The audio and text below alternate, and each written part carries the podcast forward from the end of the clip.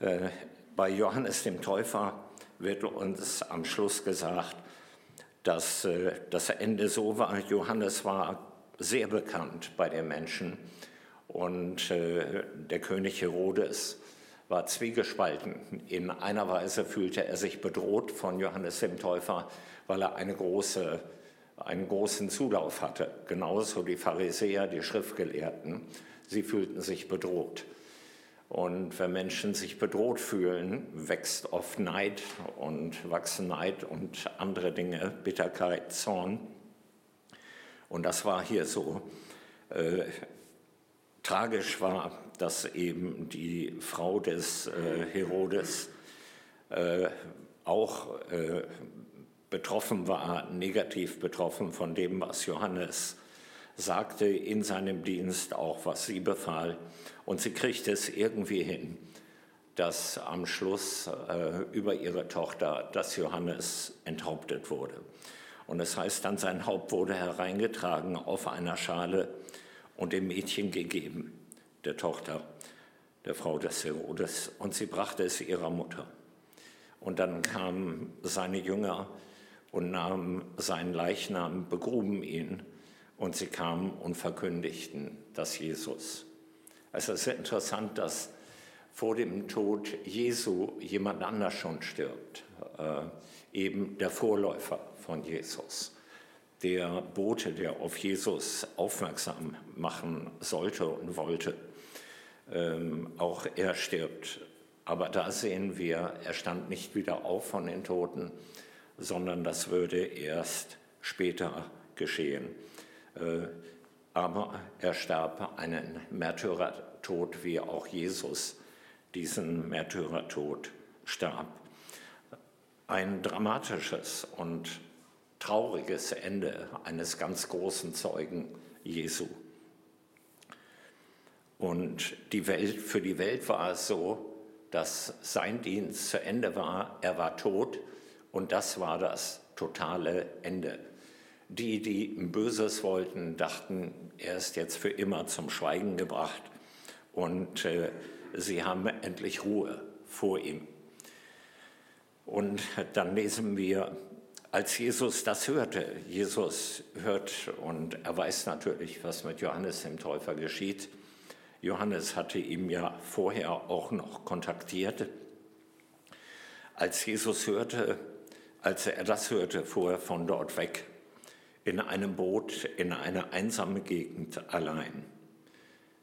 Ja, Jesus brauchte Abstand. Jesus musste das auch verdauen, menschlich gesprochen. Jesus hörte das.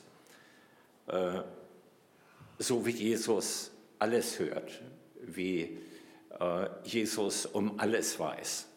Äh, sogar Johannes hat sich gefragt, Nimmt Jesus überhaupt Anteil an dem, was ich hier durchmache? Ist Jesus wirklich der Messias? Fragen, die ihn bewegten, ja, Jesus bekommt alles mit. Und Jesus macht sich auch seine Gedanken. Er macht sich seine Gedanken über dein Leben, über mein Leben. Und Jesus trauert.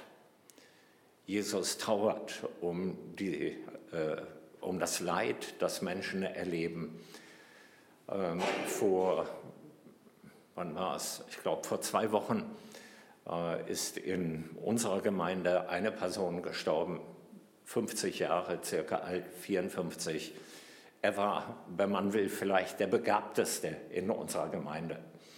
Äh, man gab ihm ein Musikinstrument in die Hand, ja, so wurde das fast empfunden und er spielte es, egal was. Er hat sich alle möglichen Dinge selbst beigebracht und viele in der Gemeinde sehen ihn noch am Klavier immer. Äh, er konnte mit einer rasenden Geschwindigkeit seine, Tast seine Finger über die Tasten bewegen, hatte immer die Augen geschlossen, auch bei den kompliziertesten Musikstücken.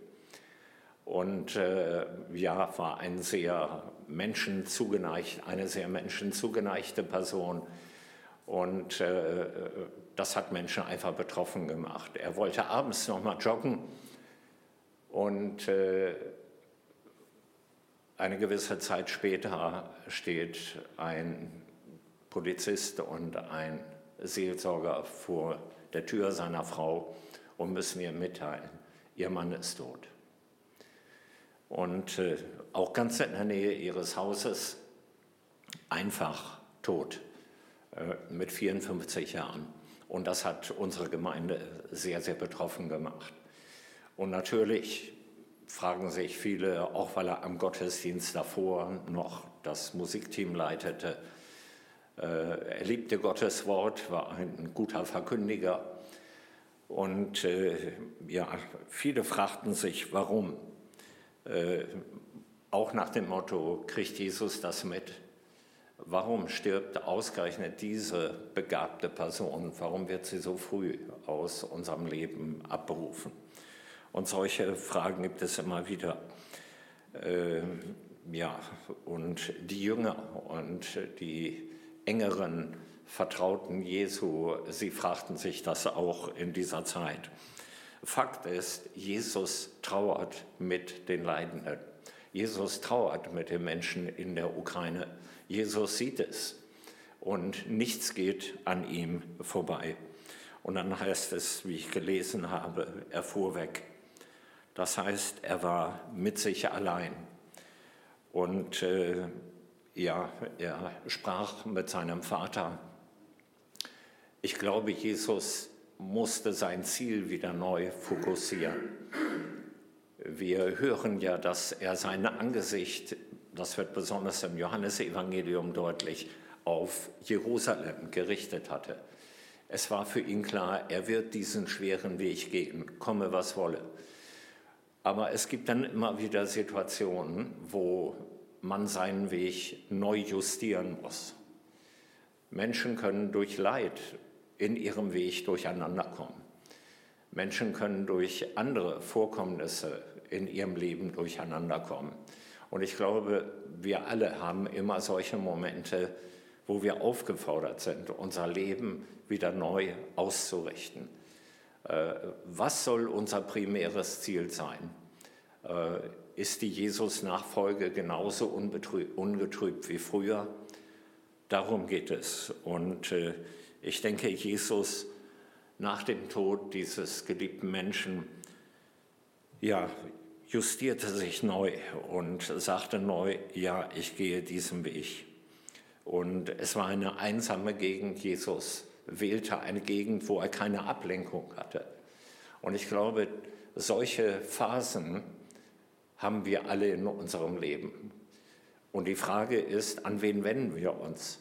Nehmen wir uns die Zeit zu sagen, ja, ich fokussiere mich neu auf das, was ich für mein Leben als Priorität gesehen habe.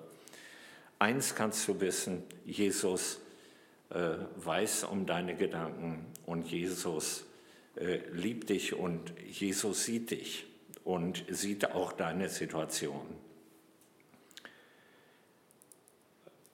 Es heißt, es, es, geht dann weiter und es heißt viel, äh, als das Volk das hörte, folgte es ihm zu Fuß aus den Städten.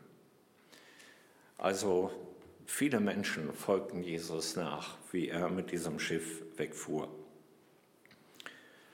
Es waren Menschen, die Orientierung suchten. Sie suchten ja immer noch den Messias. Und sie suchten Orientierung für ihr Leben. Und äh, dann heißt es in diesem Vers, Jesus steigt aus aus dem Schiff, er sieht diese große Menge vor sich und es heißt, es jammerte ihn und er heilte ihre Kranken. Äh, die Menschen haben Jesus immer gejammert, aber Jesus heilte nicht alle Kranken. Es gab viele, viele Kranke, denen Jesus begegnete.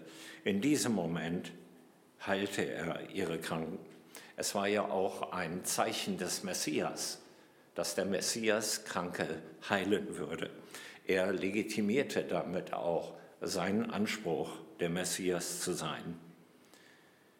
Und äh, es jammerte ihn, im Griechischen ist da der Gedanke äh, des Wortes jammern heißt wie eine tiefe Zuneigung.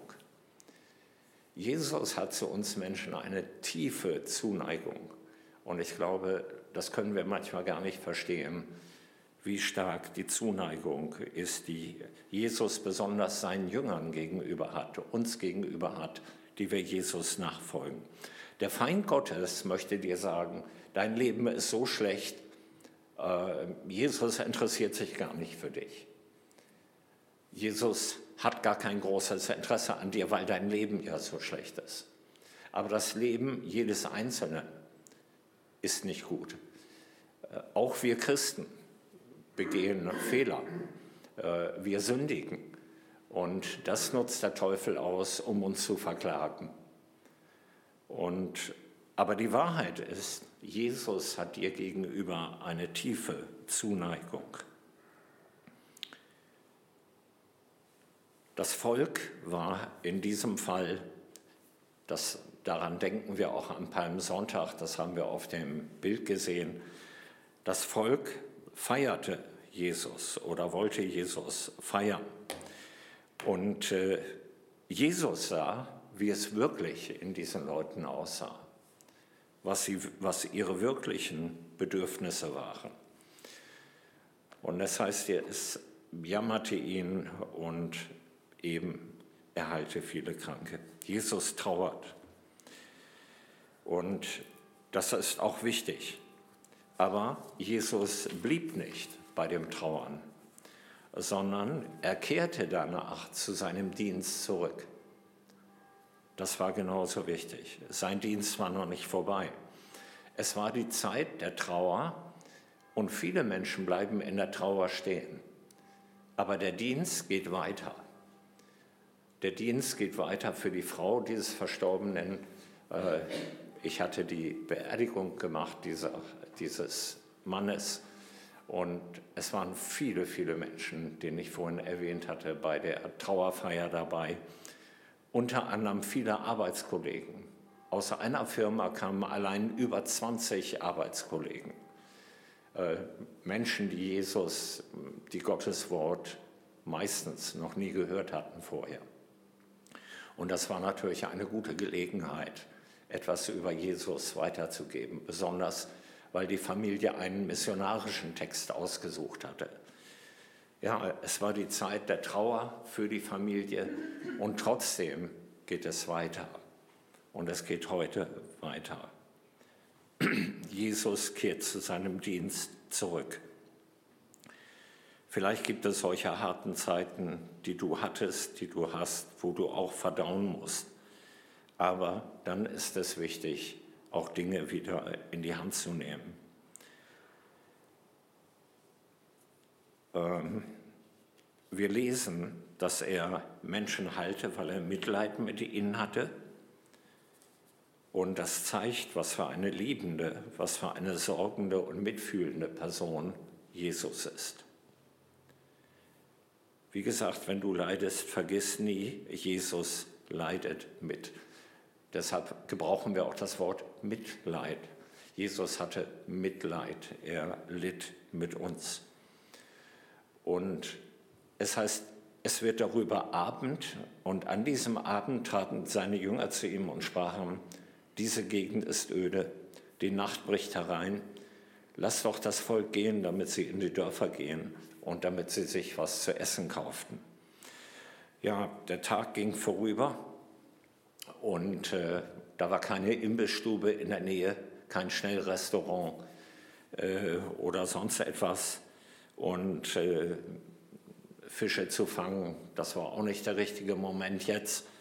Also das war ein Problem. Äh, wie können diese Leute jetzt etwas zu essen bekommen? Und so organisieren die Jünger das oder wollen organisieren, dass sich das Volk selbst darum kümmert, wo sie etwas zu essen herbekommen. Ja, das lag eigentlich auf der Hand. Äh, aber Jesus antwortet zu ihnen, äh, antwortet ihnen überraschend. Er sagt, es ist nicht nötig, dass sie fortgehen. Die Jünger haben bestimmt gestaunt. Äh, hier ist doch nichts, das ist doch klar. Und dann sagt er, gebt ihr ihnen zu essen. Jesus in anderen Worten sagt nicht, organisiert nicht, wie sie sich helfen können, sondern helft selber. Ja, manche Menschen sind sehr schnell darin, anderen eine Arbeit zu geben, damit sie die Arbeit tun. Äh, und im Prinzip ist da auch nichts gegen einzuwenden, wenn man Arbeit organisiert, dass sie getan wird. Äh, aber Jesus, es gibt auch den Moment, wo man selber etwas tun soll. Das ist ganz wichtig. Im Johannesevangelium heißt es über diese Stelle, dass Jesus sie prüfen wollte. Er wollte sie prüfen, er hatte also eine ganz besondere, eine besondere Absicht mit dabei. Ich habe mal mich mal gefragt oder wir haben in einem Kreis uns die Frage gestellt, was wir bei der Jugendszene von heute, bei der Generation der Jugendlichen heute am meisten bedauern. Und wir kamen dann darauf, meine Frau und ich sprechen öfter mal darüber, wie sich Jugend verändert, weil wir unser ganzes Leben mehr darin gearbeitet haben. Und man sieht heute in vielen Bereichen, dass Jugendliche sehr unselbstständig sind, dass es ihnen sehr schwer fällt, Entscheidungen zu treffen. Ähm, und äh, ja, man sollte Jugendlichen Zeit lassen, dass sie ihren Weg gehen. Und eine abgebrochene Lehre heißt noch nicht, das ganze Leben ist verdorben. Äh, und da sollten Jugendliche ruhig Zeit haben. Ähm, aber es fällt ihnen sehr schwer und da könnte man manches zu sagen. Da könnte man auch schon die Elterngeneration fragen, wie kommt es dazu? Und wir beobachten, dass Jugendliche heute so bemuttert werden, dass sie manchmal kaum eine Entscheidung alleine fällen können. Ja, darüber könnte man eine ganze Menge sagen. Also Jesus sagt, äh, tut ihr selber etwas, organisiert nicht, dass etwas getan werden kann. Und man kann sich genauso fragen hier, was bedauert ihr am Gemeindeleben am meisten? Was bedauert ihr in eurer Gemeinde am meisten? Oder wenn ihr andere Gemeinden kennt, was bedauert ihr am Gemeindeleben am meisten? Ähm, da kann jeder seine Antwort finden. Die Jünger sagten hier in dieser Situation, ähm, um hier wieder darauf äh, zurückzukommen, sie, ziehen ein, sie entdecken, da ist ein junger Mann und der hat sein Vesperbrot anscheinend mit. Ähm, und äh, der hat also fünf Brote und zwei Fische zusammengezählt, 5 und 2 ist 7. Also dann auch noch die ganze Menge der Leute. Also in anderen Worten, wir haben nichts, ist was die Jünger sagen wollen. Wir haben gar nichts. Und welcher Gedanke kommt euch nochmal wieder zurück, wenn ihr an eure Gemeinde denkt? Hat die Gemeinde Ressourcen? Würdet ihr sagen, eigentlich, wir haben nichts? Ähm, und da stellen wir uns bei Jugendlichen auch immer wieder die Frage, was können Jugendliche tun in ihrer Situation? Die Frage ist, was sind deine Gaben? Nicht kollektiv, was sind die Gaben der Gemeinde äh, oder was hat die Gemeinde an Ressourcen? Die Frage ist, was sind deine Gaben? Und die Jünger sahen nicht, das, das ist Fakt, Sie sahen nicht, was Jesus aus gar nichts oder wenig machen kann. Das haben sie nicht gesehen. Das war für sie unmöglich. Ja, als guter Christ denkt man das ja nicht. Ja? Als guter Christ sagen wir ja, Jesus kann alles. Ja? Äh, das ist wie beim Kindergottesdienst, wenn man Kinder fragt, äh, wer kann denn da und da jetzt helfen? Dann würden alle Kinder sagen, Jesus. Die Antwort passt immer, ja, Jesus. Und wenn wir gefragt werden, ja, wer kann denn da ein Wunder tun, würden wir auch alle sagen, Jesus. Aber im Alltag sieht das dann oft anders aus. Sie konnten sich nicht vorstellen, dass Jesus aus wenig oder nichts etwas machen kann. Das betrifft dein Zeugnis, wenn du mit anderen sprichst. Der eine oder andere wird sagen, ich bin zu alt. Oder wird sagen, ich habe zu wenig Kontakte. Meine Erfahrung für mein Leben ist, dass ich heute deutlicher über Jesus rede als früher. Ich bin in einer Generation groß geworden, wo es heißt, wir müssen nur andere lieben, dann kommen die automatisch zu Jesus. Ja, aber wenn ich andere liebe und Jesus nicht beschreibe, woher sollen sie wissen, über welchen Jesus ich rede? Das weiß doch keiner. Also heute würde ich sehr viel mehr meinen Mund aufmachen, hoffentlich mit allem Respekt und hoffentlich in einer guten Weise. Aber ich würde wesentlich mehr meinen Mund aufmachen und auf Jesus hinweisen, als ich das früher getan habe. Das ist mein Schluss. Also dein Zeugnis, was kannst du tun? Dein Zeugnis ist viel wert. Oder auch das, was du an Geld hast. Viele würden sagen, ich habe aber nicht viel, ich habe nur eine kleine Rente. Es kommt auch nicht auf das Viele an. Äh, aber Jesus will es gebrauchen. Jesus will es gebrauchen und kann es gebrauchen, auch das wenige. Und da sind auch noch deine Ideen. Wenn du eine Idee, einen Gedanken hast, ähm, auch das kann helfen zum Bau von Gottes Reich.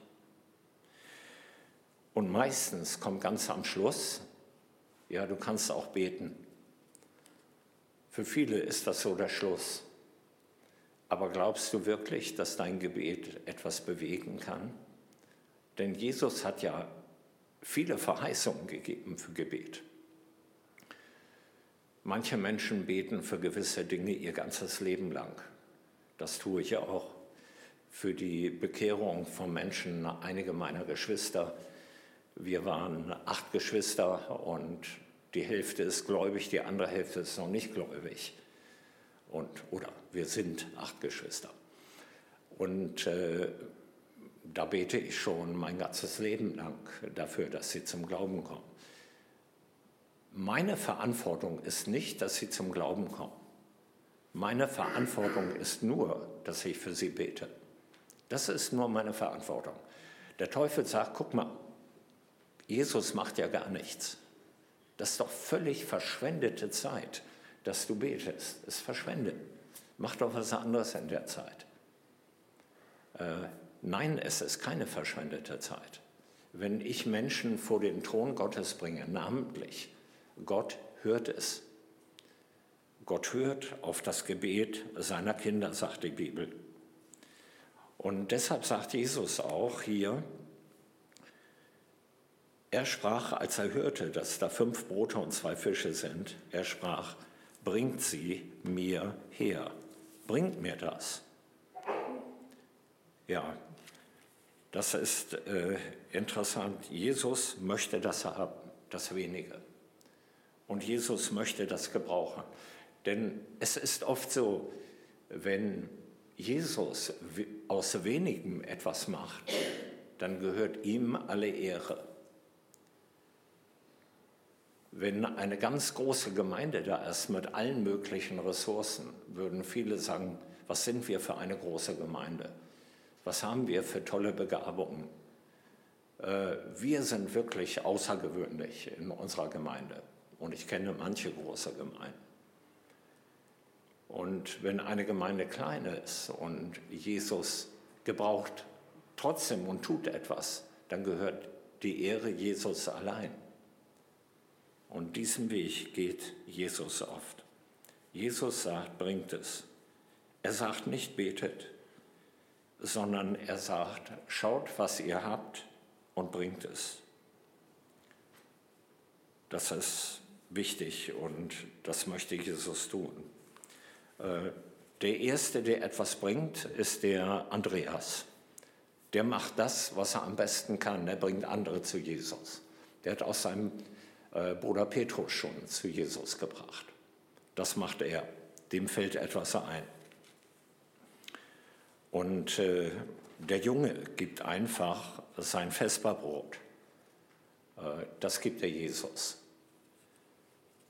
Und äh, ja, ich glaube, dass das wirklich ein Modell ist für uns, ein Modell ist für Menschen, die mit Jesus gehen. Der kleine Junge gibt das, was er hatte. Und es steht dann hier weiter, äh, er ließ das Volk sich auf das Gras lagern, nahm die fünf Brote, dankte die zwei Fische äh, und, und die zwei Fische, sah auf zum Himmel und dankte und brach's und gab die Brote den Jüngern und die Jünger gaben sie dem Volk. Ich bin sicher, die Leute hatten sich gefragt, warum lässt er alle jetzt äh, sich hinsetzen? Was soll das? Jesus wusste, was er tun konnte und tun wollte. Und dann verteilten sie das Brot. Jesus betet vorher dafür und das Wunder geschieht. Alle Menschen werden satt davon. Jesus hätte auch eins tun können. Jesus hätte, um das mal so malerisch zu sagen, Jesus hätte auch das Essen in die Hände der Leute, die da sitzen, hineinzaubern können. Ja. Hat er aber nicht getan. Er gebrauchte seine Jünger und sagte, verteilt ihr. Und für jeden dieser Jünger war das eine Herausforderung. Denn die Jünger mussten sich fragen, wie dumm komme ich mir eigentlich jetzt vor? Ich habe hier so ein kleines Stück vom Brot und gehe hier durch die Gegend und will die Leute, wie dumm ist so etwas? Und es gebrauchte Vertrauen jedes einzelnen Jüngers, dort loszugehen und den Leuten das Essen zu geben. Äh, das ist mir neu bewusst geworden. Jesus segnet es und aus seinem Segen kann viel werden. Und was daraus wurde, können wir hier lesen. Sie aßen alle, wurden alle satt und sammelten auf, was am Brocken übrig blieb, zwölf Körbe voll. Die aber gegessen hatten, waren etwa 5000 Mann ohne Frauen und Kinder. Das heißt, wenn man Frauen und Kinder mit zuzählt, vielleicht 10.000 Menschen, die dort waren. Das Ergebnis war also größer als in ihren kühnsten Träumen. Am Schluss hatten sie mehr über, als sie eigentlich gegeben hatten. Äh, ich habe in meinem ganzen Leben in einem Missionswerk gearbeitet. Kleine Gehälter, einer unserer Bekannten hat mal gesagt, dass er das unverantwortlich findet, wenn wir mit einem kleinen Gehalt arbeiten. Und äh, wir sollten mal später an die Rente denken und so weiter. Ja, das weiß ich, ich bin ja nicht dumm, glaube ich jedenfalls. Und, äh, äh, und trotzdem sahen wir uns auf diesem Weg geführt. Heute bin ich im Ruhestand. Wenn ich zurückgucke, äh, gucke, muss ich sagen, äh, mir geht es gut. Wir haben nicht jeden, meine Frau und ich denken manchmal, wir haben sogar mehr, als was wir brauchen. Ja, wir sind nicht reich, aber wir haben mehr, als was wir brauchen. Warum? Weil wir auch vorher schon gewohnt waren, nicht im Überfluss zu leben. Wir haben mehr, als was wir brauchen. Und wenn ich auf mein Leben zurückgucke, hat Jesus äh, mich nie im Stich gelassen mehr, wenn mehr überbleibt, als man denkt, als was man gegeben hat. Was Jesus am Anfang erhielt, erschien nicht ausreichend, aber in Gottes Hand war es mehr als ausreichend. Und deshalb möchte ich dich ermutigen, gib ihm, was du hast. Auch heute noch kann er das, was du hast, gebrauchen. Eins von diesen Dingen, die ich vielleicht aufgezählt habe, Gaben, Fähigkeiten, Zeit, Geld, Ideen, Gebet. Denke einmal darüber nach, was du hast. Ich glaube, und damit möchte ich schließen, wenn ich das zusammenbinde, ich glaube, dass dies ein Modell für uns ist. Der kleine Junge mit seinem Vesperpaket macht uns vor, wie wir ja mit dem vermeintlich wenigen äh, für Gottes Reich etwas bewirken können in dieser Welt. Gott ist der Geschichtsschreiber, der aus dem wenigen, was wir ihm bringen, etwas macht und der Großes daraus macht. Die Bibel ist, hat eine Menge dazu zu sagen. Hannah gab ihren lang ersehnten Sohn für Jesus, den Samuel. Sie gab ihn in den Tempel, damit er dort Priester wird.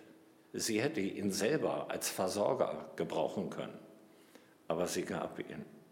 Die Witwe von Zapat gab Elia von dem letzten Öl, was sie hatte, und von dem Mehl, was sie hatte. Und der kleine Junge gab sein Versparpaket. Das ist Gottes Einladung an dich, an mich, das, was wir haben, Jesus zu gehen, geben und dann abzuwarten, was Jesus daraus macht. In dieser Zeit dazwischen, bevor Jesus an das Kreuz geht, wo der andere Jünger Johannes gewaltsam getötet wird, in dieser Zeit dazwischen hat sich Jesus neu fokussiert in seinem Leben. Und Jesus möchte etwas tun. Jesus tut etwas.